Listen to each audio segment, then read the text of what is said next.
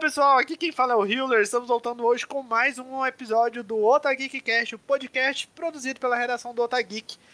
Hoje nós vamos falar sobre Doutor Estranho, ou como o Pedro disse nas live, na live sobre o filme, Wanda no Multiverso da Loucura. E para falar sobre esse filme, temos aqui comigo hoje.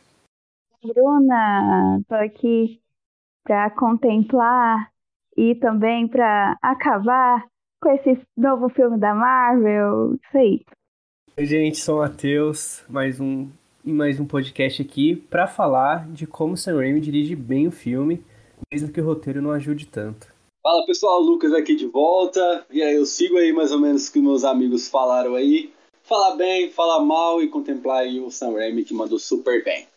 Se essa é a sua primeira vez ouvindo o nosso programa, seja muito bem-vindo ao Otageek Cast. Nós estamos aí produzindo podcast já há uns 3 anos, tem mais de 70 episódios aguardando você ouvir e conhecer sobre os mais variados temas. Nós estamos nos principais agregadores de podcast, mas se você está ouvindo pelo Spotify, não deixe de nos seguir e nos avalie em 5 estrelas e compartilhe o Otageek Cast com seus amigos. Mas já para falar aqui de Doutor Estranho, vamos de sinopse.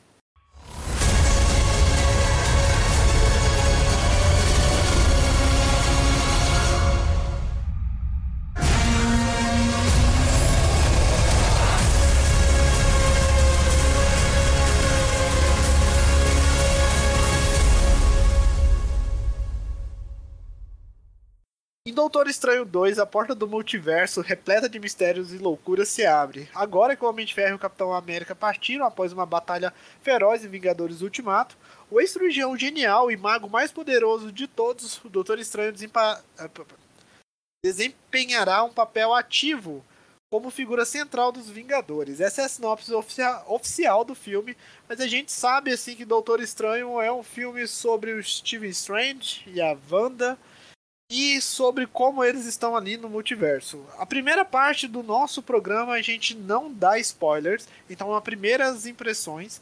Se você não assistiu o filme, vai lá assistir, depois volta aqui para ouvir o nosso podcast. Se você já assistiu ou não se importa com spoilers, continue conosco que a gente vai falar aí sobre este filme da Marvel. Quem quer começar falando sobre suas primeiras impressões? Bom, eu achei o filme bem filme da Marvel, assim, sinceramente eu não vi nada diferente nele, porque todo mundo falou que, meu Deus, finalmente a Marvel quebrou a fórmula e ela vai fazer uma coisa muito diferente. E para mim foi um filme da Marvel e tem umas pitadinhas de terror que eu tenho certeza que Sam Raimi queria colocar mais, só que o Kevin Feige provavelmente não deixou. Concordo também, assim, é um filme que gerou muita expectativa Uh, achei bem dentro da fórmula mesmo. O Sanheim pegou aquilo lá e fez com que a gente identificasse que fosse um filme dele. Então, uh, em aspectos, assim, eu gostei bastante, em outros não, pecou bastante. E a gente vai falar mais na frente aí o que o filme deixou, de, deixou a desejar. É, então, seguindo mais ou menos o que vocês falaram, um, assim, eu, eu até acho que ele sai um pouquinho da fórmula que a Marvel vem nos últimos anos na, na questão visual, né? É, o, o Matheus e a Bruna falaram um pouquinho da questão dele pincelar ali no terror, um pouquinho que o Sam Raimi tem na carreira. Pincela um pouco, né, na questão do, do, do suspense, da questão de dar aquele impacto visual. É, isso chamou muita atenção, sabe? É algo que, que me saltou os olhos. Uh, eu assisti em 3D e eu gostei, não é algo assim surpreendente, mas assim, tem cenas bacanas, dá, dá pra ver bem, é claro. Então, tipo assim, eu, a parte visual toda, estética assim, do filme, eu gostei bastante. Tem um pouquinho ali é, de diferente do que a Marvel costumava fazer anos atrás. Ela já vem mudando um pouquinho, né? Eu acho que Shang-Chi brincou um pouquinho também com algumas coisas diferentes. O próprio Eternos também trouxe um pouco diferente, principalmente na, na, na questão visual. Porque a gente pensar na questão narrativa é, é a mesma coisa, né? Tipo, não, não, não, não tem essa mudança drástica. Não é que dizer se é certo ou errado, se é bom ou é ruim nesse quesito, porque é algo que está dando certo desde lá de 2008, né? Depois de Vingadores também, 2012 foi onde engrenou de vez. Mas, resumindo, assim, eu gostei Depois a gente pode discutir mais como a questão da expectativa pode frustrar um pouco ao assistir o filme. Mas, resumindo assim, é, eu, eu gostei bastante. Eu gostei bastante, resumidamente, principalmente na, na questão individual, na questão visual e na questão também das atuações que, que para mim, assim, principalmente os atores principais é, encarnaram os personagens assim, como ninguém e mandaram super bem também. E você, Rio? Bom, eu já adianto que eu gostei do filme. É uma experiência mista, tem algumas coisas ali assim que deixa a gente com o nariz um pouco torto, mas de forma geral, eu gostei do que eu vi em tela. Porque o que eu mais, assim, isso bem pessoal, bem subjetivo. O que eu mais queria nos filmes do MCU é que eles abraçassem mais os quadrinhos em termos de linguagem de quadrinhos. Então o filme ele já começa entregando isso, que é, é aquilo, o personagem salta no multiverso, é, a realidade é assim, o negócio não tem que ser muito explicado, porque nos quadrinhos é assim. E a gente só tem que embarcar nessa aventura, que nem a Luana fala nos podcasts aqui do Otagui quando ela participa, a gente tem que ter um pouco da suspensão da descrença para poder apreciar melhor esse tipo de filme, né? Muitos filmes, na verdade. É, as minhas primeiras impressões, elas só não seriam melhores se eu não tivesse assistido trailers, teasers e lido roteiros vazados há anos e anos atrás. Então eu não posso isso culpar pelo filme, né? Independente de se me frustrou ou não, isso não é uma culpa do filme, isso não pode ser levado em consideração. Então eu vou dizer sim que eu gostei, né? E é isso, eu vou deixar para reclamar um pouquinho mais na frente, mas eu gostei bastante.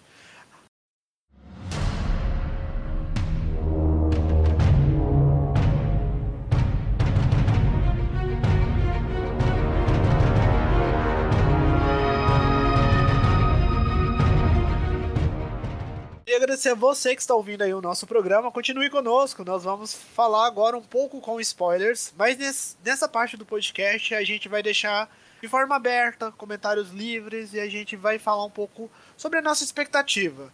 Eu já vou adiantar aqui já e já vou mandar a minha antes passar o pessoal. As minhas expectativas para o filme eram altíssimas, altíssimas do ponto de eu não ficar hypado há muitos e muitos anos. Uma é por causa do, da questão da pandemia, que a gente ficou muitos anos sem ter esse tipo de experiência. Outra porque eu sou muito fã desse lado místico da Marvel. E eu, me, eu sinto que é uma parte muito legal de ser explorada e que tem muito potencial. Então, quando anunciaram isso, eu já fiquei bem hypado por ser algo diferente, por ser algo fora do que eles já estavam fazendo. É, quando surgiu rumores, da, aquele tanto, aquela chuva de rumores, o hype foi aumentando. É, já quando estava prestes a sair, eu percebi que não ia ser aquilo tudo que o fandom estava esperando, mas eu fiquei com as expectativas altas. Eu só não fiquei, eu assim, eu só não fiquei tão surpreso porque a maior parte de tudo que é liberado ali já foi mostrado em spotters uma semana antes do filme. Tanto que na internet muitos criadores de conteúdo, muitos youtubers estavam reclamando desse desespero da Marvel de liberar tudo uma semana antes. Mas enfim, isso vai também, né? Ninguém é obrigado a assistir os filmes, aos trailers e os teasers, mas eu acho que atrapalha um pouco a experiência. Mas e vocês, como que foi as expectativas do filme? Ah, eu fico até puxando aí um pouco do que você falou, e até quando você falou nas suas primeiras impressões, tipo, eu posso até ter interpretado errado, você me corrige qualquer coisa, Hilder, nessa questão de não ser culpa deles a, questão da expectativa, né? Da questão do, do deles ter liberado algumas coisas, de você se sentir frustrado de algumas coisas, etc e tal. Mas assim, eu, eu discordo dessa parte que, que para mim, tipo assim, toda a divulgação que eles fizeram, para mim é, é um ponto negativo em relação ao filme. Primeiro ponto porque, assim, eu penso que a Marvel, ela, ela, ela, ela não precisa, cara. Ela não precisa é, só pra me continuar aqui, galera, só lembrando vocês aí que estão ouvindo que agora tem spoiler, então fica por conta de vocês. Mas então, é... quando libera o trailer, mostra aqueles personagens como o Professor Xavier, tudo bem que tá no trailer, né? Não é bem o spoiler, mas assim, parece o Xavier, é... tem lá a, a Maria Rambeau como Capitã, Capitã, Capitã Marvel. E assim, eu acho que a Marvel hoje, na situação que ela tá, cara, ela, ela não precisa desse, desse tipo de divulgação para fazer o filme bombar. Porque é um filme que iria bombar de qualquer forma, e principalmente na, na questão boca a boca. Porque assim, se a gente pensar o Homem-Aranha, cara, o que o Homem-Aranha fez é algo espetacular. Tem algumas liberações, que foi alguns vilões, mas, cara, o que todo mundo que queria ver era os Homens-Aranhas. E não, e não foi liberado, foi liberado no filme. Então é assim, não sei se teve um medo da Marvel, do filme não, não emplacar, mas assim, acho que pelo título e pelo hype que a galera fazia, não era necessário isso. Ponto. Aí o que acontece? A expectativa é algo que nós criamos. Isso assim, beleza, a Marvel dá lá, solta o negócio, mas nós, como espectadores e como gostamos desse, desses filmes, nós criamos essas expectativas. E eu fui com a expectativa altíssima, sabe? Altíssima mesmo, de ser algo muito mais louco do que, do que a gente viu no Homem-Aranha. E para mim não foi. Mesmo que tenha os fanservices, mesmo que apareça lá os, os Illuminati, depois a gente entra em detalhes em cada um, mas nesse ponto eu fiquei bastante frustrado, cara. Porque eu esperei que o filme seria esse multiverso da, da loucura. E para mim não, não foi. Então, nem questão de história, né, de um, dois, três atos, do começo ao fim, assim, não foi essa experiência que eu achei que eu, que, que eu teria. Não foi ruim, mas a expectativa me, me frustrou quando eu saí do cinema. Agora eu não sei como foi para vocês, conta aí. Bom, ah, eu tenho uma coisa que já tá me cansando, assim. É, eu também concordo. A Marvel não precisa disso. É, já vem num. A gente já teve o Homem-Aranha, que teve a questão do, da participação do, dos outros aranhas, e teve a questão do multiverso. Ah, aí eu me vi como a Marvel tivesse uma busca incessante, assim, de trazer mais personagens, assim, pra galera, é, que a galera sente carinho e que, que vai dar um hype imenso. Então ela quis trazer uma mesma atmosfera que teve no Homem-Aranha, porque foi um sucesso, foi um boom, né?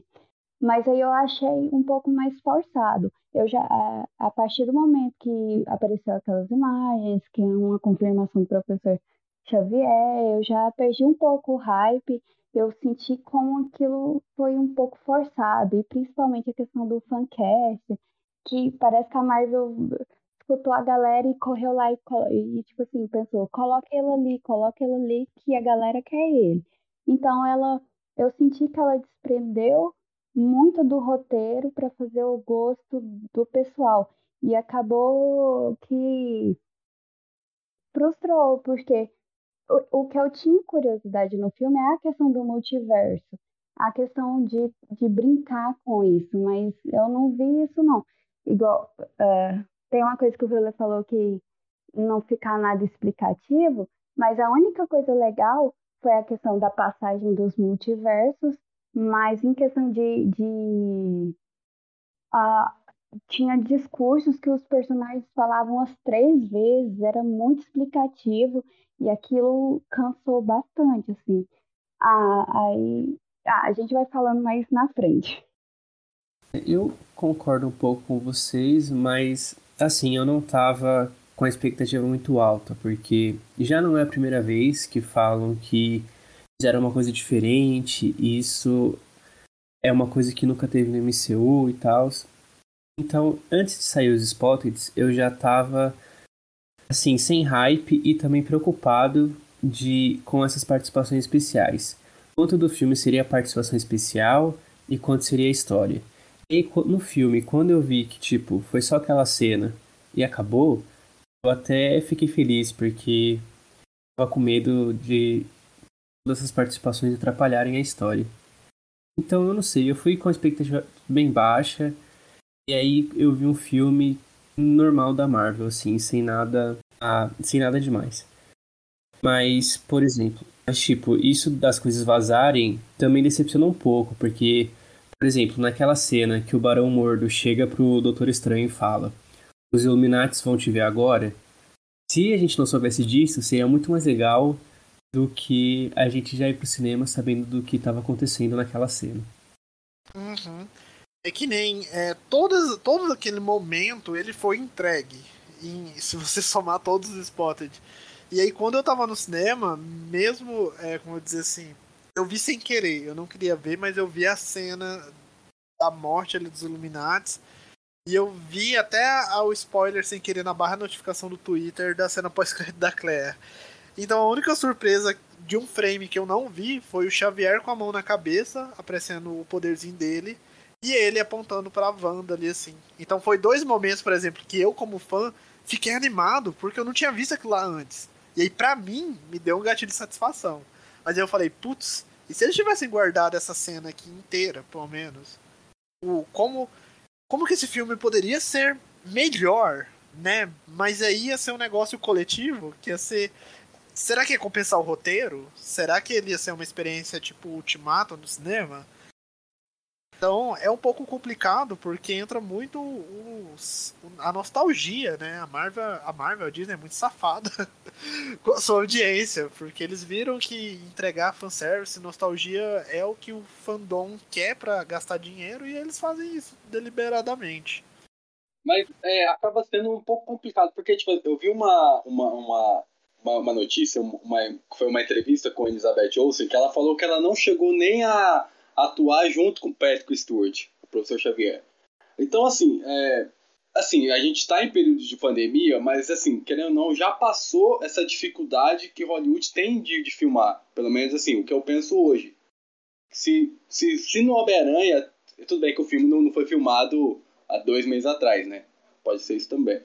Mas, assim, cara, é, parece que vai se construindo, sabe? Eu, eu não falo o roteiro do filme em questão de, de, de, personagem principal, que é a Elizabeth, que é a Wanda e o, e, o, e o Doutor Estranho. Que esse arco, possivelmente, eu acredito que ele tenha sido construído antes do, do, do filme começar a ser filmado. Mas as participações, parece que elas vão sendo colocadas no decorrer do filme. Porque eu penso assim, se, é, se o Patrick Stewart e a Elizabeth Olsen não se se viram filmando, né? não, eles não filmaram juntos. Até que ponto o John Krasinski tá, tava lá junto com a galera, é, a, a, a menina que faz a Maria Rambo, o, é, o Mordo e todo mundo que tava lá, sabe? Tipo, e, e, isso, acaba, é, isso acaba sendo ruim até pra, pra questão do, do filme visualmente, porque assim, acaba deixando aquela cena de luta que, pô, pra, pra mim tinha que ser um, um, uma cena de ação, cara, nível Vingadores. Porque essa galera são os Illuminati, tem ali as duas cabeças mais inteligentes do, universo Marvel, que é né, o Senhor Fantástico e o, e o Charles Xavier. Você tem personagens super fortes, que é a Capitã Marvel. Você tem a, a Capitã Carter, que é a soldada mais imponente de todos.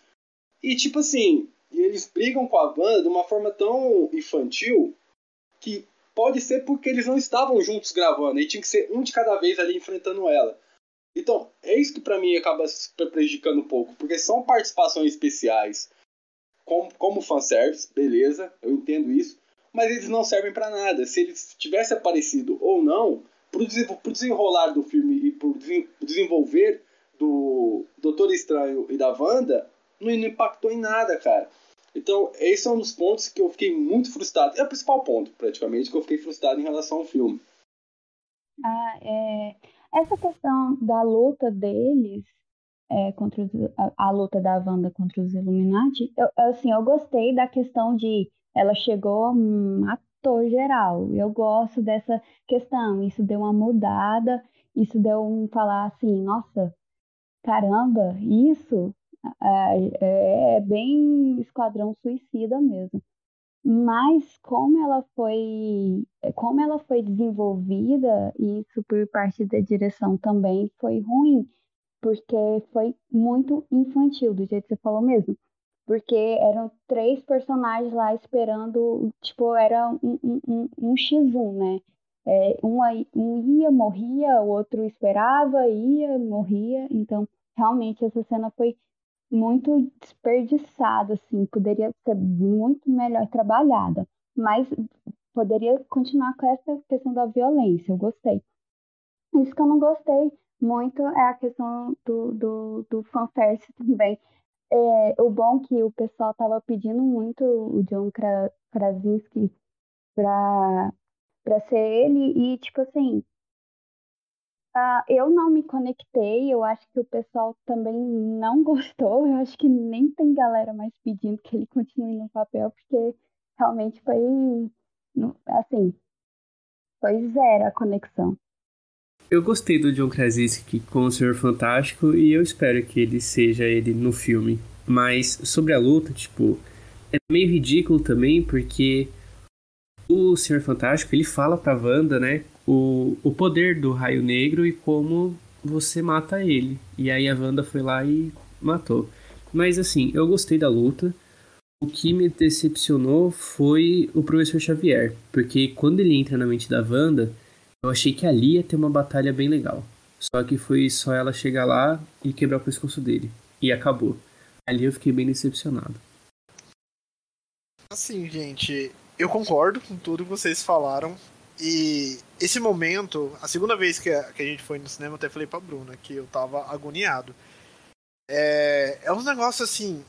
Porque se, quando a gente vê o filme de novo, duas vezes, três vezes, a gente começa a questionar algumas coisas, mesmo existindo a suspensão de descrença, acontecem umas coisas meio ilógicas. É que nem tá, o Doutor Estranho chegou lá, o Xavier poderia ter feito a leitura mental dele ali, ó, gente, ele fala a verdade, vamos confiar nele que aquela Wanda é brava. Tanto que ele confia nele e fala, só que ele fala depois que todo mundo morreu e só tá lá o Mordo. Aí o Mordo ignora a orientação do Xavier e vai atrás do Doutor Estranho para lutar, para ter aquele embate. Eu acho muito maçante aquilo ali. Eu falei, gente, isso aqui é muito burro. É, e também foi desperdiçado. Mas agora a questão de, é, vou dizer assim, da morte deles serem é, serem fáceis para Wanda, eu acho que foi muito para mostrar os, o que, que ela pode fazer, o que, que é a feiticeira escarlate. Aí é injusto a gente falar, ah, e a Wanda ficou surtada e tal, tal, tal, mas ela tava sob influência do Darkhold. Então o Darkhold corrompe a pessoa, é meio que a carta branca pra pessoa fazer muita merda e depois falar, ai, mas ela tava corrompida pelo Darkhold, tá bom? Não é, não é porque ela queria. E mesmo assim não tem assim, ai, mas ela era má também, não sei o que, que tem, não sei o que, que tem. Tem essa, é, esse álibi ali pra ela. Mas tem uma coisa também de mostrar o quão. O, o que, que Como é que fala? A Wanda tá, queria tanto ter os filhos dela e ela poderia e pôde fazer qualquer coisa, realmente derrubar tudo que tava na frente. Então, como ferramenta de mostrar é, que ela não tem limites, serviu super bem ela matar todos eles de forma super violenta é para mostrar, tipo assim, se fosse o Homem de Ferro, se fosse o Capitão América, ia ter matado todos eles ali. E até porque eles não podem matar esses personagens principais e não usa variante mesmo pra ter essa violência gráfica, assim, porque eu acho que eles nem permitem, ainda mais ser coisa da Disney. Mas eu gostei, eu gostei de mostrar isso. Porque se. Óbvio que o filme tem que se sustentar, mas se você. Se a gente for pegar as histórias da Wanda nos quadrinhos, é muito pior. Tipo, os surtos que ela dá, ela mata todo mundo, ela desfaz a realidade, mata 98% dos mutantes, mata os Vingadores. É um negócio muito pior que ela. Todo mundo. Ela simplesmente faz muita merda e aí depois volta. E é sempre assim. E aí, pra encaixar nessa versão do MCU, eu acho que foi perfeito. Uma forma de mostrar para ela que ela, quando ela é feiticeira escarlate, ela pode ser muito violenta ou muito má. Então eu não vou dizer que foi 100% desperdiçado. Mas ainda assim foi, foi, feito nas coxas, né? Algumas coisas. Assim, é, só pra, pra, pra complementar. Aí depois já fala, Matheus, rapidão. Até. Depois a gente entra até mais detalhes sobre, sobre a Wanda. Eu acho até, tipo assim, a, a motivação dela eu acho muito plausível, até se a gente trazer pra, pra realidade, né? Porque, tipo, tem, tem até a questão psicológica da, da gravidez psicológica. Então, tipo, ela teve o tempo dela, até por isso que é bom alencar que WandaVision é muito importante. Eu vi algumas pessoas falando que não era, que poderia é, não, não, ver as séries, eu não acho. Para mim, a, a, a série do, do WandaVision, para mim, tipo, é o cerne da personagem para esse filme, porque lá fica muito claro esse envolvimento dela com relação à família e principalmente os filhos, né? Mais que o Visão aqui é esquecido, mas é, é, é, é, muito, é muito verdadeira essa relação que ela tinha com os filhos. Então, eu nem acho isso ruim. Podemos falar que ela poderia fazer ter outras alternativas, mas aí é o filme fazendo o que ele tem que fazer para nos impactar visualmente. Eu nem, eu nem acho. Eu gosto, eu acho muito interessante. Mas assim, cara, é uma coisa que, que é, é complicado. É tipo assim, eu, eu, eu tento ter isso, Hiller, da. Ah, cara, é um filme, tem que ter e tal, mas Cara, como o poder da Wanda, ele, ele serve, né? Ele é muito, muito foda, ou ele é fraquinho, de, depende, de, dependendo da, da, da situação que ela tá envolvida. Porque, cara, ela mata o Raio Negro de uma forma fácil. Ela mata o, o Senhor Fantástico de uma forma fácil. Ela, ela vai bater mão a mão com a Capitã Carter? Sabe? Tipo, com a Capitã Marvel. E depois ela correndo no, no caco de vidro atrás do, do, do Doutor Estranho. Tipo, beleza, que, que, que, visualmente impacta essas cenas. Mas, tipo, é, é nessa hora que é, o roteiro, junto com a, com, a direção, eles têm, tem que ter um meio termo disso aí, sabe?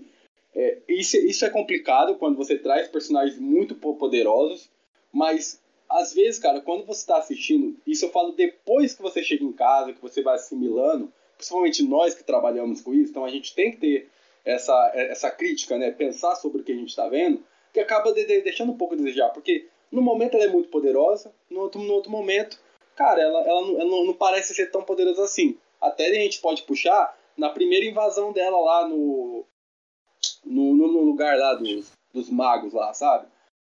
Então é nesse ponto também que eu fiquei um pouco. Que, me deixou um pouco a desejar em relação aos poderes dela sendo mostrados durante o filme. Eu, eu concordo com isso, eu só queria comentar que, por exemplo, em WandaVision, ela fez tudo aquilo com a cidade e causou todo aquele mal sem a influência do Darkhold. Então eu não acho que colocar toda a culpa nele seja a melhor opção. E sobre isso que você falou, Lucas, tipo, eu concordo. Não tem como. O filme, acho que ele não soube dosar esse negócio dela ser super poderosa no momento e depois no outro ser meia boca e não matar os personagens. Porque ali ela podia, sei lá, ter desintegrado feito o Doutor Estranho e a Rachel McAdams, esqueci o personagem dela, ter virado espaguete igual a Senhor Fantástico e ter pego a América Chaves. Isso, a Christine, em vez de simplesmente correr atrás deles com vidro. Eu acho que o filme ele tem muito dessas coisas. Por exemplo, quando ela vai até o, o Wong e, tipo, ameaça matar aqueles magos se ele não ajudasse ela, e aí ele fala: Não, eu vou ajudar você pra você não matar ninguém. E aí no final do filme, ele vai lá e pede pro Doutor Estranho tirar os poderes da América Chaves e praticamente matar ela para poder deter a Wanda. tipo assim, por que que em vez disso ele só não deixou a Wanda matar o pessoal lá e não foi com ela para aquele lugar, sabe? Acho que o filme tem muitas dessas coisas que não faz muito sentido. O Wong não faz sentido algum durante o filme todo. Até ele ser o Mago Supremo não faz sentido. E, tipo, é igual você falou, é, tipo, teve a primeiro. É, a menina se sacrificou para poder destruir o livro. Aí ela faz toda aquela cena, foi uma cena muito legal. Aí vem o Wong, cinco minutos depois de uma ameaça da, da Wanda, ele. Não, pera, eu vou te levar do, no lugar. O Wong não faz sentido algum a Marvel, assim, realmente desperdiçou qualquer tipo de desenvolvimento do Wong. Para mim, assim, ele é totalmente uh, desnecessário e ele não faz sentido. Ele poderia ter levado ela para qualquer lugar, gente. No, abrindo o portal, ele leva lá e ainda ensina como ela chega no negócio, sabe? Tipo, ah, caramba, tipo, sabe? Pô, e tem toda essa questão aí que vocês falaram, né? Dele ter ajudado ela porque ia matar gente, depois no final ele entrega a América Chaves para ela. Então, tipo, é, é, é complicado. É complicado.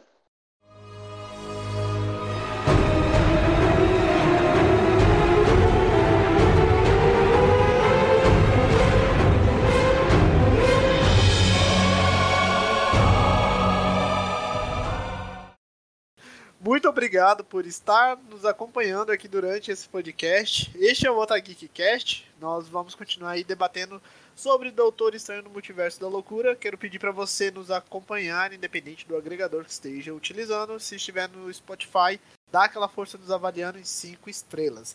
Vamos falar agora sobre os personagens no geral. Gente, é, os personagens se destacaram para vocês? Personagens vocês não gostaram? O que, que vocês querem comentar? Ah, eu não gostei do Wong. eu deixei claro. A, a questão, eu não falei anteriormente, mas uma questão que eu não gostei no filme. e assim, foi a questão do Dr. Estranho com a Christine. É tipo. essa história ficou tão perdida no primeiro filme, eu esqueci totalmente e me forçaram tanto essa questão do do, do, do, do Steven gostar tanto dela, amar tanto ela e ir no casamento dela. E eu não consegui comprar, assim, até que eles tiveram um breve desenvolvimento com a Cristina de outro multiverso, mas eu não consegui comprar essa questão, essa relação dos dois. Uh, uh, em relação à América Chaves, assim, eu gostei dela, mas eu esperava um pouco mais. Eu não senti tanta. Assim, eu espero que desenvolva ela futuramente. A, a, única coisa que eu comprei que eu gostei muito do filme, da questão de relação de personagens, foi da, da banda com seus filhos. Então, eu gostei muito da Elizabeth Olsen. Pra mim, ela é a melhor do filme. Eu, eu concordo com a Bruna sobre o Wong, porque ele não faz sentido mesmo. E eu gostei bastante da América Chaves, eu só não entendi por que, que no final ela tá lá treinando para ser maga, porque. Sei lá, outra coisa que também não faz sentido. Mas eu também gostei da Elizabeth Olsen, porque no final, assim, quando ela vê que ela se tornou um monstro e tal, tudo isso é bem legal pra construção dela como personagem. E o Doutor Estranho, eu achei que ele tá ali, cumpriu o papel dele, tá ótimo. E também, a mesma coisa. A Christine e ele, eu só sei que eles se gostam tanto assim porque tem aquele episódio dele em If. Porque se dependesse só do filme, não ia valer de nada. Eu tô até feliz que agora a Cleia tá na cena pós-crédito, porque ela sim é o grande amor do Doutor Estranho e finalmente foi introduzida no MCU. É só um, um breve. Eu queria ter dado outro final para América Chaves, que é como ela sabia controlar agora o poder da questão do dela viajar nos multiversos, ela poderia muito bem seguir numa jornada em busca das mães. Mas não, ela quis, não sei. Era, era bem mais legal. Até, até vou, vou começar meu, meu ponto em relação a ela, até pra puxar aí que a Bruna tá falando. Tipo, a personagem ela acaba sendo muito carismática. Isso é fato. A atuação é bacana, a atriz manda bem, a personagem é, é divertida, tem umas piadas legais lá com o Homem-Aranha, né? Quando ela tá com o Doutor Estranho lá comendo, comendo um cheeseburger, se não me engano, comendo alguma coisa na lanchonete, que é bacana. A personagem é carismática, ela não é essa personagem medrosa, criança medrosa. Então, tipo assim, nesse tipo de coisa até é legal, me diverte. Os poderes, quando mostra de fato lá na, na, parte, na parte final, pô, é legal, visualmente é bem bacana, mostra que ela é muito poderosa. Porém, tipo, é, é, ela me pareceu tipo um, um cliffhanger, tá ligado? Um objeto que, que tá num filme sendo cobiçado pelos vilões e pelos mo mocinhos, que é um objeto que, que os vilões não podem pegar. Então, é, isso para mim foi muito, muito pouco para ela por mais que eu entenda que é uma apresentação de personagens e que ela iria estar originalmente no Homem-Aranha, e ela não, não, não esteve por algum motivo, mas para mim, tipo assim, faltava mais de quem é a América Chaves, sabe? A gente tem uma pincelada nas mães delas, mas assim, é muito pouco, sabe? Parece que foi colocada só, só, só para mostrar que ela tem um passado, que, que ela tem essa, é, essa, essa tristeza de ter perdido as mães por causa do poder dela, mas assim, cara, ela tá passando multiverso a multiverso esse tempo todo, sabe? O que, que foi isso pra, pra vida dela? E principalmente também esse final, que, que a Bruna acabou de tocar. E, cara, tinha que ser um final de, dela construindo a jornada dela. Beleza que a gente não, não sabe como será esse futuro, na questão de os jovens Vingadores, que possivelmente virá mais pra frente. É, qual de fato vai ser a jornada dela, que pode mudar no começo de um próximo filme. Mas em relação a esse, para mim foi muito pouco, assim. Principalmente sendo uma, uma, personagem divertida de se ver. Então eu achei nesse ponto. É... E em relação aos personagens principais, vamos tocar aqui. É... Cara, o, o Benedict Cumberbatch, como, como ator atuando, assim, destrói, né? O cara é um baita ator, destrói, mas. É... Pra mim, o Doutor Estranho não sai do lugar, começa e termina do, do mesmo jeito. Sabe? Tipo, mesmo que eles pincelam lá que os outros do, do Doutor Estranho, né, tipo, o, aquele do, do começo do filme. Sabe o nome dele, o Matheus, o, o Yuli Bruno? Aquele que tinha o, o Coque Samurai? É Doutor Estranho mesmo, não tem nome diferente, eu acho. Então, beleza. Tipo assim, que ele lá, ele, ia, ele tentou matar a América Chaves, depois tem o dos Illuminati, que foi com, consumido pelo, pelo Darkhold, se não, se não me engano é o Darkhold. Mas, sabe, tipo, pô, ele, ele, ele já se sacrificou lá no, no Thanos, então, tipo assim, ele já era esse cara, sabe? Ele era um cara que nós, pelo menos eu, não imaginava que ele ia ser o cara que, que ia tentar matar a América Chaves em algum momento e tudo mais. Então, é, para mim ele começa e termina da mesma forma. Não, não tem esse desenvolvimento de personagens que para mim deveria ter, principalmente sendo o segundo filme dele. Agora, a, a Wanda para mim é, é, é, a que destaca mais ainda, sabe? Tipo, é, é a, as motivações dela, principalmente em relação à família, em relação, tipo, não, não estou nem aí, eu vou fazer o que eu quero porque é isso que eu quero, sabe? Tipo, eu quero meus filhos, é meus filhos que significam a minha felicidade então, tipo, isso ficou muito claro para mim. Esse, tipo, todo o arco dela, tipo, cada vez mais ela vai ficando pior nessa questão.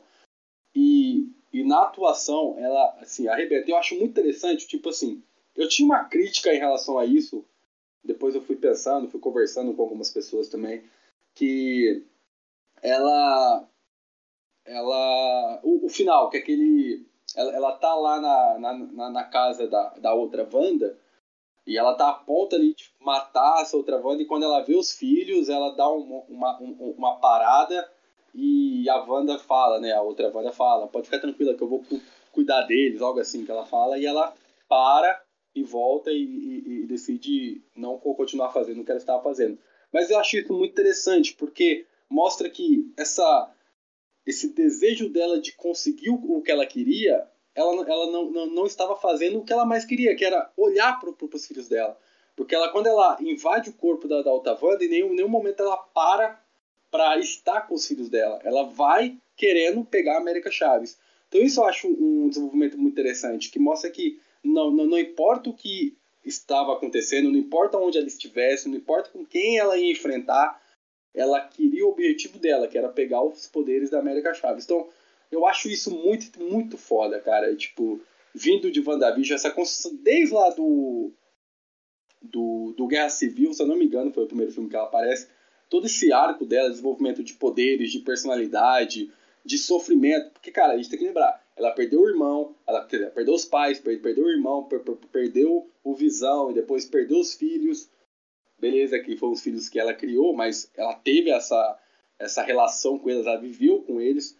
Então, ela é a personagem para mim que mais se destacou assim, e eu espero que ela volte, porque é uma personagem muito legal e a Elizabeth Olsen fez como ninguém assim, sabe? Então, para mim é um ponto chave assim do do filme. Olha, para não soar repetitivo, é, eu vou deixar em ênfase a, atuação dela também. Uh, que nem, que nem você falou, WandaVision é indispensável e WandaVision faz muito mais sentido agora pra construção desse arco dela. Porque a, a gente pensa que ela se redimiu ao final de WandaVision, mas pelo contrário, né? Aquela, aquela cena pós-crédito ali de WandaVision mostra que ela tava caminhando para esse lado da vilania. a forma que foi tratado é, o desenvolvimento que foi dado foi dado com muita, muito carinho, muita atenção. Até que o Pedro comentou na live que a gente comentou.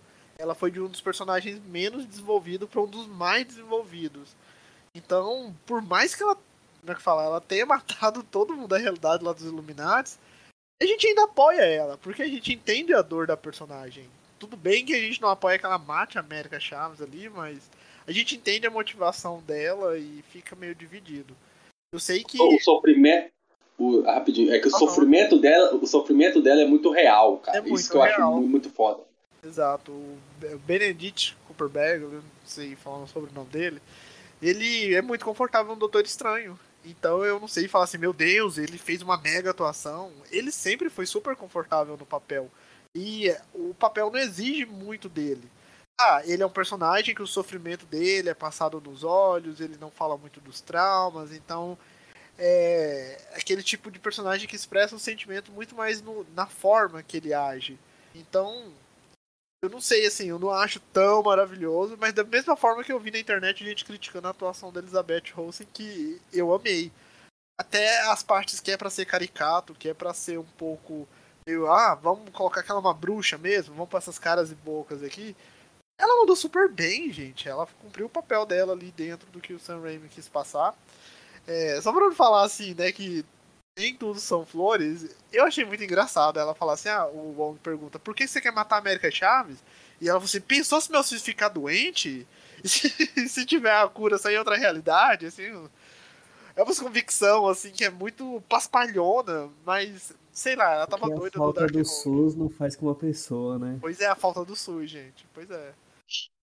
Só criou um remédio pras crianças e ninguém queria permitir. Mas do restante dos personagens, a América Chaves não dá nem pra gente julgar, porque não teve nada dela ali. A personagem. É, a atriz ela é muito carismática e a gente só se simpatiza por ela por causa disso. E esse negócio deles tentarem. Eles tentarem colocar ela e o Doutor Estranho como, como mais próximos. Eu não sei se cola. Meio que o Doutor Estranho vê nela a figura da irmã que ele perdeu, que a gente entende depois. Mas o cara, ele é. Ele continua sendo arrogante. Igual a parte. Tá, vamos jogar lá no final. A parte que ela vai conversar com ele. Ela vai lá conversar com ele todo sem graça. O cara, ah, não sei o que, que tem, suas iam gostar. E vira as costas e tá saindo. Tipo. Enfim, o cara é um pau no cu. Marvete, não me cancelem. Se quiser encher o saco, vai lá no Twitter. É um pau no cu com a personagem, então é um pouco difícil. Não faz sentido também ela estudar magia, mas vamos ver o que, que eles vão fazer. E os outros personagens eu acho nem tenho o que comentar. Não, eles não acrescentam muita coisa. A atriz da Christine, da Christine lá é. Só complementar, a atriz da Christine, ela faz o que ela serve pra fazer em todos os filmes. E é isso, eu acho que a gente só tem que exaltar Elizabeth Olsen nesse filme, em questão de atuação. Tinha da Mike Adams. Virou a atriz da Christine. A atriz da Christine.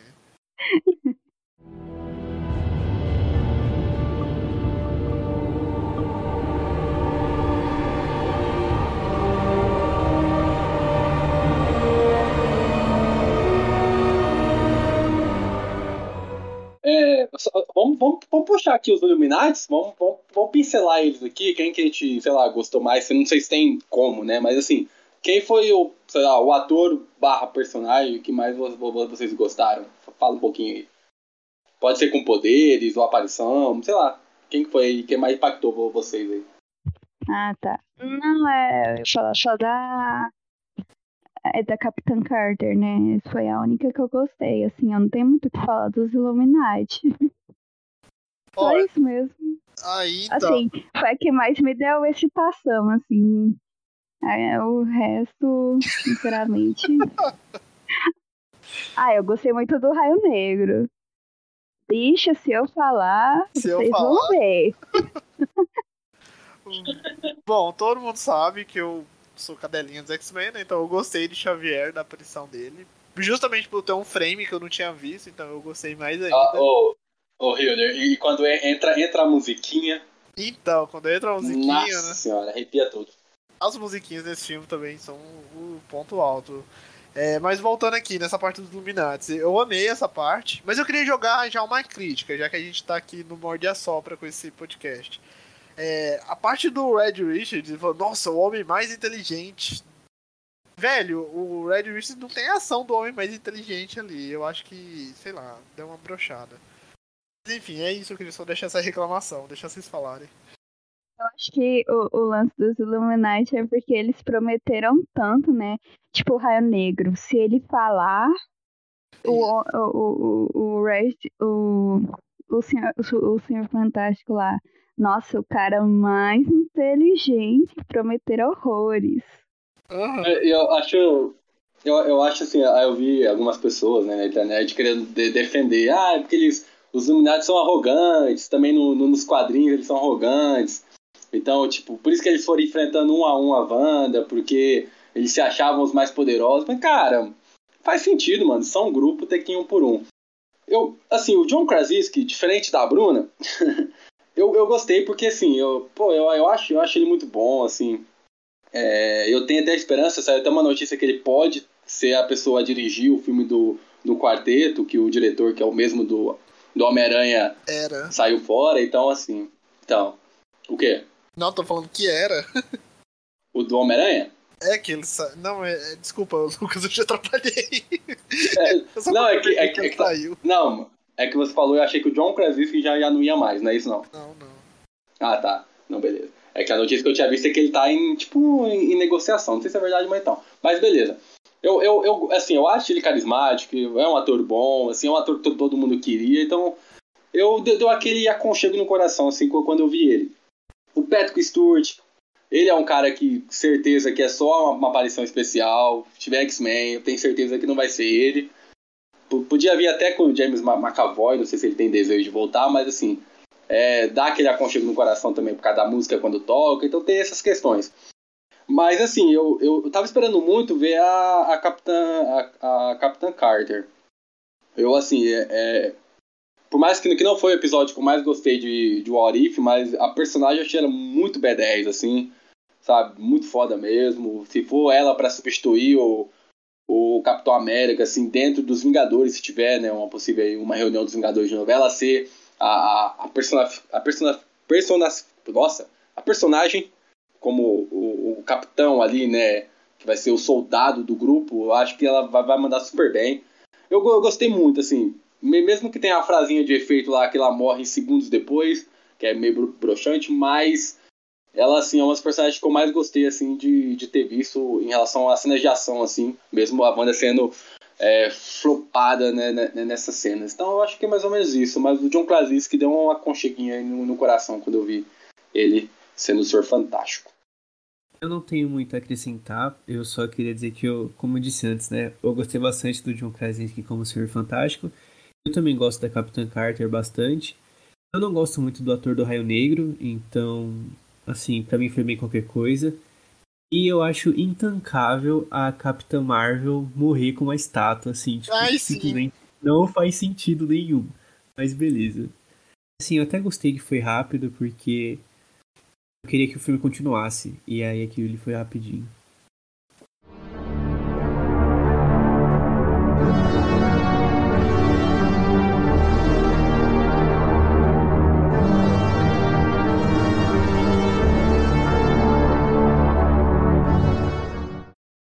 É, mas apesar de tudo isso, eu acho o filme muito bem dirigido porque o Sam Raimi é artista. Aquela batalha sinfônica que tem com entre os Doutores Estranhos é muito bom. Eu adorei aquilo lá. Aquela cena no começo com eles enfrentando gargantos, eu acho muito bem feita também. Sim, o, o filme no geral ele é legal demais. Assim, na parte de direção, quando o Doutor Estranho ele possui o corpo dele na Terra 616 e vira aquele Doutor Estranho zumbi, cheio de como se fosse demônios assim, enfrentar a Wanda também, é muito legal e eu acho que tudo isso é mérito do Sam Raimi. Bom, vamos falar do Sam Raimi, né? O Sam Raimi é o, é o cara. Assim, eu, eu caramba, eu, eu não, não sei o que dizer daquela parte deles brigando com coisa de música lá acho legal, mas ao mesmo tempo eu acho cafona. Então eu, eu não sei se o cafona quer, quer, quer dizer que é ruim, saca? Eu. eu cara, eu, eu não tenho uma opinião for, for, formada sobre aquela cena. Eu acho legal, acho criativa. Acho que a palavra é essa, acho criativa. Mas acho que me deu uma na hora que eu tava vendo, caramba, é isso mesmo tal. Mas assim, é, a, a criatividade do Sam Raimi, assim, depois de anos, cabe com vários filmes, ele, ele arrebenta. E a, até, acho que pode, pode puxar aqui, eu acho nessa parte de ação, eu acho que o filme começa super bem também. Com aquela cena da América Chaves com o outro Doutor Estranho enfrentando um bichão lá e tal. Então já começa na, na ação, já começa, tipo, cara acontecendo muita coisa ao mesmo tempo. Aí quando tem essa cena que ele fez, é o Gargantos, né? Que o Matheus até falou aí.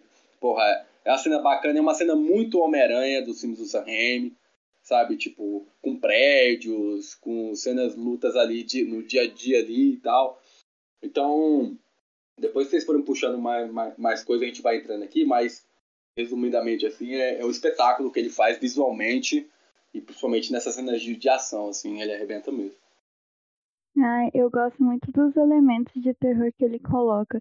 Igual, eu amo quando quando acontece alguma coisa, ele dá um zoom assim uh, no rosto e faz um barulho de sino. Nossa, pra mim é, é, é, muito bom, é muito fantástico. Eu, tipo assim, eu adoro esse tipo de elemento que ele coloca. Tipo aquela cena inicial da, uh, da Wanda invadindo, vou chamar de templo. Uh, que ela vai e, e sussurra no ouvido, sabe? Do rapaz lá. Eu acho fantástico, assim, esses elementos, assim, de terror. Até aquela cena, o Matheus falou que não gostou muito dela perseguindo. Assim, realmente é uma cena que não faz sentido. Ela é a Wanda, não tem que estar tá perseguindo toda manca lá. Mas, assim, eu achei muito divertido, assim. É muito um elemento terror dos... Do, é muito a mão do Sanheim. Então, para mim, é assim, esses tipos. É, o filme em si, ele é muito divertido por isso. Eu acho que o Sanheim, ele fez um, um milagre no roteiro, assim. Uh, ele, ele dá uma salvada. E é, é, muito isso, né? É muito agridoce. Mesmo quando a gente comentou várias coisas no começo do podcast de não fazer sentido, mas como visualmente o impacto é muito grande, sabe? Tipo, de ser bonito assistindo. Bonito que eu falo, né? Visualmente, assim é onde que o filme ganha, porque, cara, tipo, tu, é, essa cena com os Illuminati é muito foda, cara. Ela explodindo a cabeça, né? Que, tipo assim, ela fecha a boca do Raio Negro ele mesmo explode a, a, própria cabeça. É algo muito inimaginável na, na Marvel. E o Sam consegue fazer e consegue passar na, na, classificação indicativa. Então, tipo assim, é algo muito foda, sabe? É, é, é muito impactante. E, e, até puxando o que a Bruna falou lá, lá do templo, aquela cena que ela sai do espelho é iradíssima, Nossa. sabe? Tipo assim, é algo surreal, cara. É assim, é incrível mesmo. Fala aí, Rio. Bom, já que a gente tá falando das partes técnicas, vamos por partes. É, eu queria dar destaque, gente, pra trilha. Quando, vamos dizer assim, na realidade dos Illuminati, a trilha sonora é demônio.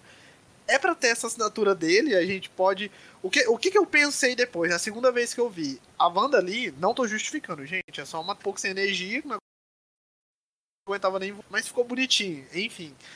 É, tem outras partes também, igual a parte do vidro, o Lucas. Se, se, a gente for parar, isso, gente, isso é porque eu não sou o maior fã do Sam Raimi, eu não tenho uma bagagem tão grande. Então, quanto mais a pessoa conhecer os filmes dele, melhor vai ser para absorver, para curtir esse filme Doutor Estranho.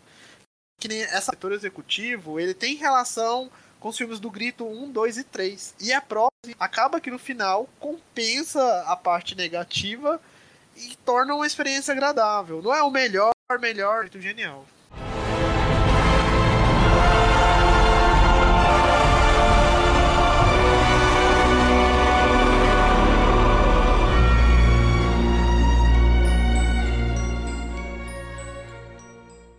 Bom, queria agradecer mais uma vez por você estar ouvindo o Otageekcast, podcast da redação do Otageek. Continue aí conosco, estamos encaminhando para a reta final desse podcast. E vamos falar agora então, gente.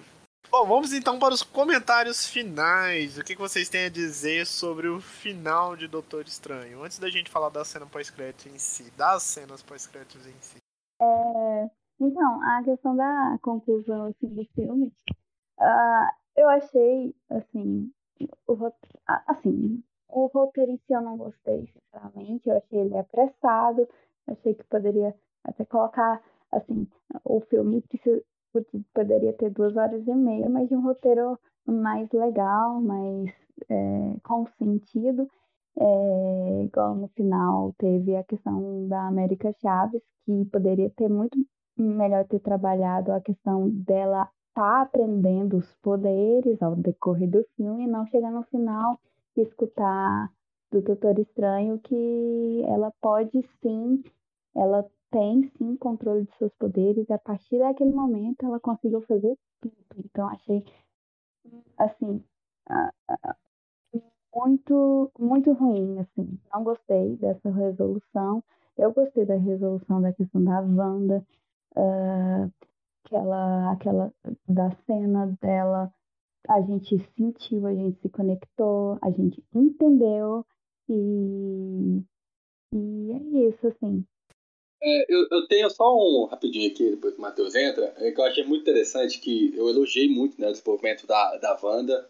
E eu gosto, eu gostei mesmo bastante de como ela foi desenvolvida, mas achei um ponto muito interessante que sempre é bom citar quando alguém que não é do meio elogia ou cita de uma forma positiva o nosso é, Deus Zack Snyder.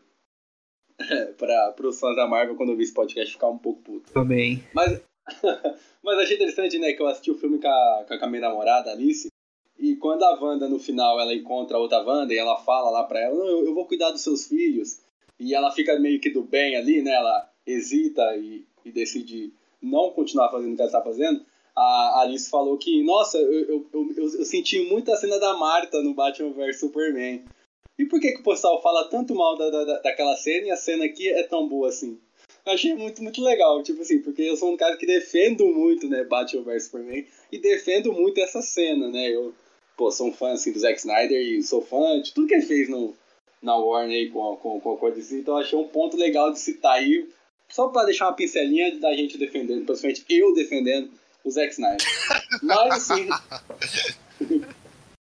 não podia perder a oportunidade, né? Mas, cara, tipo assim, em relação ao final do filme, é. Assim, é meio continuar falando que, a gente tá, que eu falei até antes, né? Eu acho assim, o arco do Dr. Estranho eu acho do mesmo, assim, não, não sai, não vai para nenhum lugar, continua da mesma forma. Mas a Elizabeth Olsen, ela crava a, a personagem que todo, todo mundo queria ver. Então eu acho assim, sabe? Tipo, ela veio pra ficar. Até a gente não falou, mas eu acho que ela renovou o contrato com a Marvel. Então possivelmente vai, vai ter mais dela. Não sabemos se será uma outra, uma, uma variante e tudo mais, mas tipo, acredito que ela não morreu naquela cena. Se você não tem corpo, não tem morte. A gente sabe disso, então acho que ela tá viva aí, deve continuar. X-Men aí. Quem sabe ela, ela é filha do Magneto de vez, então tem muita coisa positiva desse lado mutante aí que pode aparecer no decorrer da, da Marvel. Espero que o quarteto venha de fato, espero que o John Krasinski seja o cara aí que dirija e tudo mais. Espero que o multiverso venha da forma que a gente quer ver, né? Porque assim, a gente não falou, mas eu acho que esse multiverso da, da loucura não, não foi de fato o multiverso da, da loucura, né? Tem aquela cena legal que eles estão atravessando vários multiversos, mas é muito rápido. Mas de fato eles, eles vão em três. Então, Assim, eu espero que se, se a Marvel for, for, for para esse caminho, que vai de vez mesmo, seja louco pra caramba, que dá duas horas e meia de filme para fazer, não me importo, mas que seja algo assim concreto, que seja louco mesmo dessa, dessa nova empreitada aí que a, que a Marvel esteja fazendo, que pretende fazer no futuro. Ah, eu concordo aí com tudo que o Lucas disse sobre o Snyder e também. Valeu. E também queria acrescentar que eu eu tô enjoado de filme da Marvel, então assim, tudo que cria expectativa pro próximo já me enche o saco. Então, sei lá, tipo, o filme foi muito bom. Foi assim, não foi muito bom, né? Foi legal, foi divertido, mas achei mais do mesmo. E vale comentar também que da primeira semana para a segunda teve uma queda de quase 70% dos espectadores no cinema. Então acho que o público no geral também já não tá tão empolgado assim com a Marvel como antigamente. E aí eu acho que ela precisa se renovar nas próximas produções, porque agora mesmo a gente teve Cavaleiro da Lua, que foi bem qualquer coisa, e aí eu espero agora que Thor, eu acho que o próximo é o Thor. Não, é Miss Marvel, né? Enfim, eu espero que seja bom, porque eu tô cansado de ver a mesma coisa em todo o filme. Ah, eu só espero que a Marvel se concentra no roteiro, se concentra numa coisa mais sólida e para de escutar fã, meu Deus, para um pouquinho e tipo, traz uma coisa diferente, uma coisa genuína, sabe? Ela não precisa estar tá pegando tantas ferramentas assim para prender o público, ela precisa de filme bom e é isso. É, bom, é o ruim de ficar comentar, comentar por último é que a gente vou falar sobre isso, aí todo mundo já falou. Eu vou falar aqui sobre o, o que eu espero. Eu já vou direto porque eu espero, porque eu já falei muito sobre esse filme. Uh, quando eu conversei com o Pedro na live, eu não tinha assistido ainda, e aí ele falou assim: Nossa, esse filme termina de uma forma que o MCU pode ir pra qualquer caminho, a gente não sabe é, o que, que vai ser do futuro da Marvel, mas o filme em si ele já entrega o que, que eles estão planejando para o futuro, que é a bendita das incursões. O que, que é as incursões para quem não sabe? quando existe um universo nos quadrinhos, ele deixa de existir, fica um espaço vago entre dois outros universos. E aí esses dois outros universos, eles se chocam, e o ponto de colisão sempre é a Terra, né? Porque é a Terra, porque a Marvel quer que coloque a Terra. E aí essas duas realidades, essas duas terras, em determinado momento elas ficam visíveis uma para outra, como, vão se aproximando como se fossem duas luas, assim, como se fosse a lua próxima da Terra. E os heróis dessas duas terras têm que batalhar entre si para decidir qual terra vai sobreviver ou se as duas vão se fundir e virar uma realidade só. É um negócio muito doido. Assim é nos quadrinhos. E aí eles citam tanto incursões que eles deixam bem macetado e explicado para no futuro falar de incursão, lembrar lá no Doutor Estranho eles explicaram literalmente umas três vezes o que é incursão. Então, a gente pode esperar aí guerras secretas para quem acompanha os quadrinhos, pode esperar algo adaptado aí dessa parte é, de guerras multiversais. Até em Loki mesmo ele já dá um gancho para isso. Outra coisa que a gente pode esperar também é em relação à Wanda. A gente sabe que ela se redimiu, mas ela não morreu porque aparece a explosão de magia do caos lá no finalzinho, se, a gente prestar atenção. É, o que tá tudo encaminhando é que a Marvel faça os Jovens Vingadores em série ou em filme. Todos os personagens estão posicionados aí. A American Chavez e a Kamala Khan e a Coração de Ferro eram as últimas e elas vão ser inseridas aí agora. Então provavelmente eles podem adaptar os Jovens Vingadores no futuro. Posteriormente eles podem adaptar uma saga que chama Cruzada das Crianças, que é quando a Wanda ela faz muita merda e os filhos dela vão atrás dela para ajudar ela lá, para perdoar ela. Então, já até saiu rumores já que eles podem acabar dando um projeto solo para Feiticeira Escarlate, adaptando a Cruzada das Crianças. Então, talvez, assim, não é o final da história da Wanda. Isso com certeza não é. A gente vai ter mais dela aí nesse universo místico e talvez com Jovens Vingadores. E é isso. Por hora é especulação, nada é fato, mas tudo está caminhando para este lado.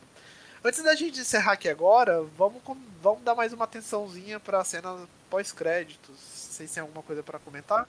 Oh, eu, eu, não, eu queria só, só dar uma pincelada aqui antes, que eu, eu, eu queria até que talvez vocês aí é, me ajudem nessa, nessa ideia aqui, eu, nessa ideia não, né, nesse argumento que eu vou trazer. Que mostra, tipo assim, que parece que a Marvel ela tá meio perdida, mais ou menos, no que ela quer fazer. Talvez eu possa estar errado, vocês argumentem junto para saber se, se meu argumento faz sentido ou não. Porque a gente teve três tipos de multiverso, certo? A gente teve o do Loki, a gente teve o do Homem-Aranha a gente teve o do Doutor Estranho. Né, do, do, da série dos dois filmes. E são três modos de você acessar o multiverso diferentes. E, tipo assim, isso para mim é algo que parece que eles estão meio não sabendo o caminho que eles querem seguir. Beleza, que você não precisa ter um caminho só para acessar o multiverso, assim, dentro do universo da Marvel, né? Fala assim, você pode ter várias formas de acessar. Mas no começo, que lá, tipo, WandaVision chegou a pincelar alguma coisa, não, não necessariamente o multiverso, mas o Loki veio de fato. E parece que os finais da, da série, o final do filme do Homem-Aranha e agora o Doutor Estranho, não parece que esses meios se conectam. Isso para mim acaba sendo um pouco preocupante, porque pode ser que no final, tipo assim, o filme do Loki, não, a série do Loki não teve tenha tido importância nenhuma, o Homem-Aranha não teve importância nenhuma, e o Doutor Estranho não vai ter importância nenhuma, né, o filme, dentro desse multiverso, assim. O que vocês têm a dizer em relação a isso, assim? Porque foi algo para mim que eu fiquei meio... É, porra, mano, tipo assim, parece que eu vi três coisas que tem a ver com a mesma coisa, né, com o mesmo, com o multiverso, mas elas conversam totalmente diferente uma com a outra. Não, eu só queria falar que eu acho que não tá perdida, não, porque isso foi planejado desde 1993. tá tudo planejadinho. Ah, igual, é, realmente, eu senti isso porque a gente teve WandaVision e olha que tem uma ligação extrema com esse filme. E, tipo assim, a Agatha e o Visão desapareceram. Então... E agora a Marvel não sabe o que, que faz. E é isso que eu acho que a Marvel tá muito perdida, assim. Ela não sabe quais elementos ela vai mover aquele universo de agora, assim. Parece que ela tá jogando filme. Só que várias possibilidades, mas não tem nada uh, traçado, assim.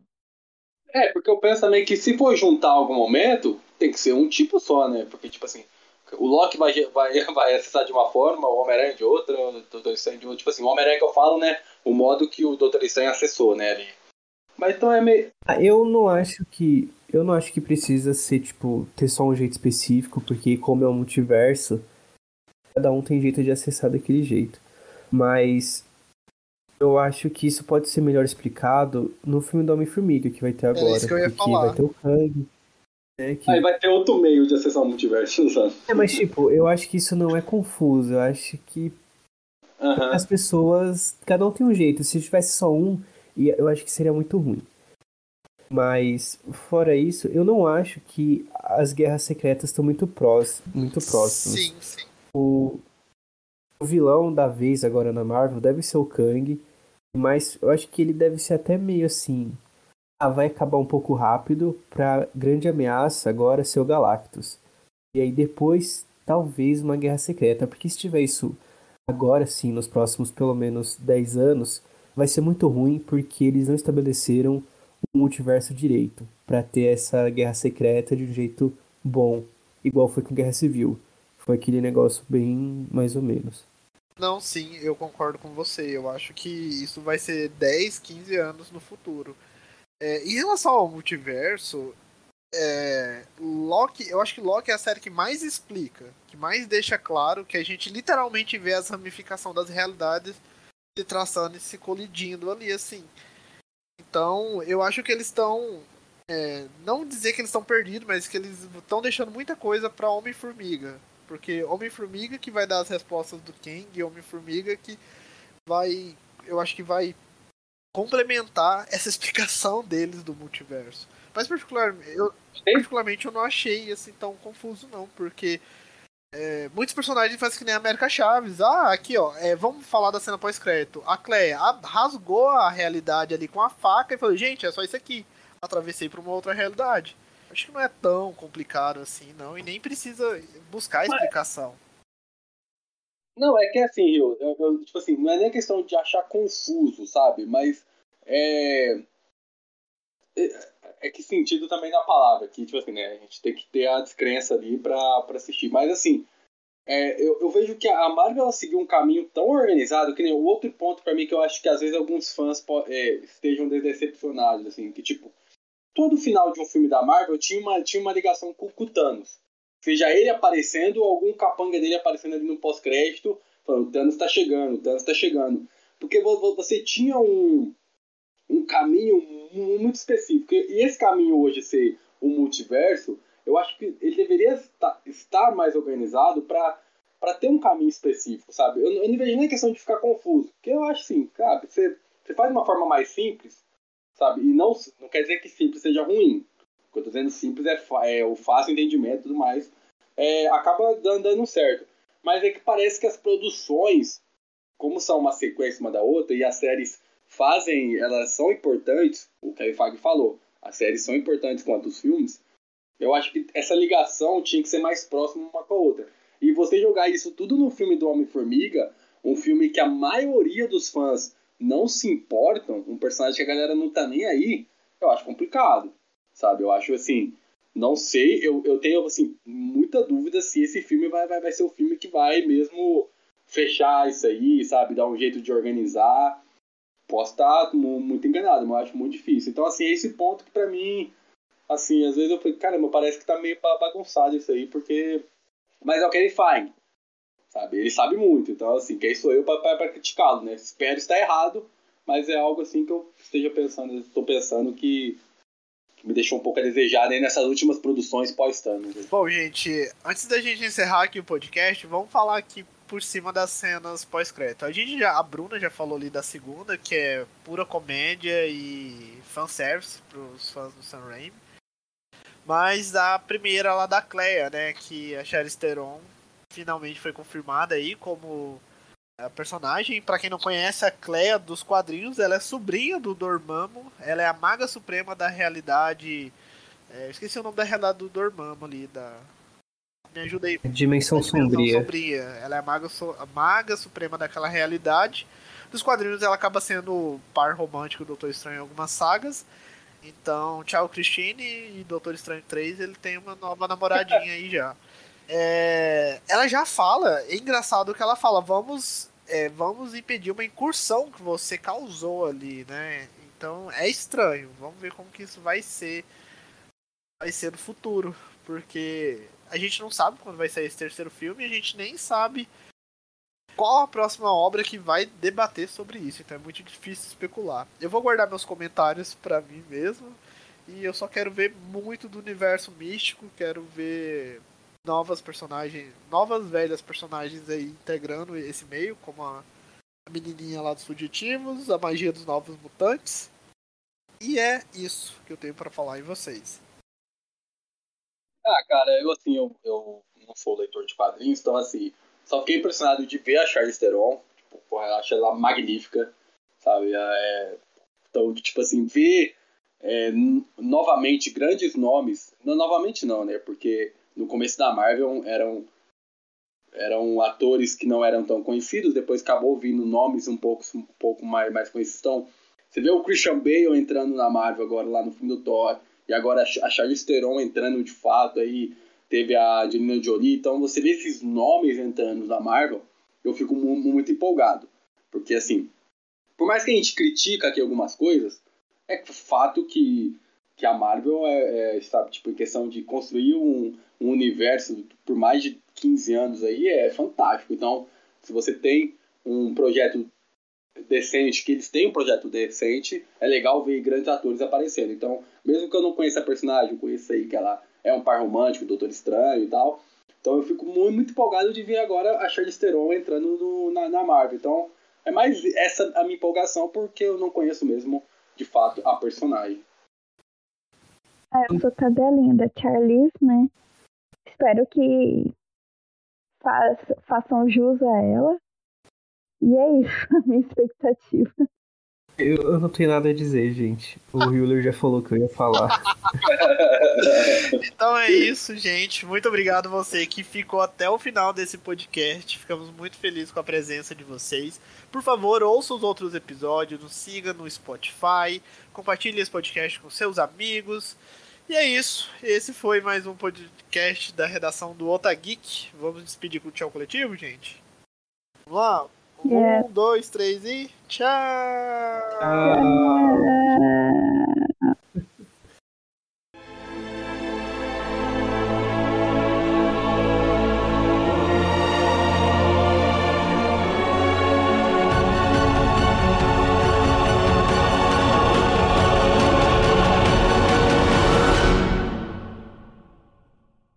Você acabou de ouvir o Otageekcast com a apresentação de Hiller, Bruna, Matheus e Lucas, sendo mais uma produção do site otageek.com.br. Fala pessoal, aqui quem fala é o Hiller. Estamos voltando para mais um episódio do nosso podcast, podcast da redação do Otageek, que é o Otageekcast. Sejam muito bem-vindos. Hoje nós vamos falar sobre Doutor Estranho, ou como o Pedro diz, WandaVision no Multiverso da Loucura. E para debater sobre esse filme, temos aqui hoje Pera aí, pera aí, mano. É, repete, porque não é WandaVision.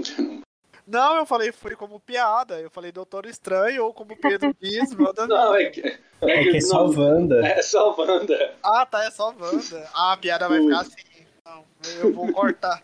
Vai ficar desse jeito, não vou cortar nada. Vai lá, o gente. Coitado, o, coitado, o coitado do Visão nem aparece. pois é. Mas é, aquilo lá foi. É horrível, para. Cancela, cancela. Eu vou, vou refazer a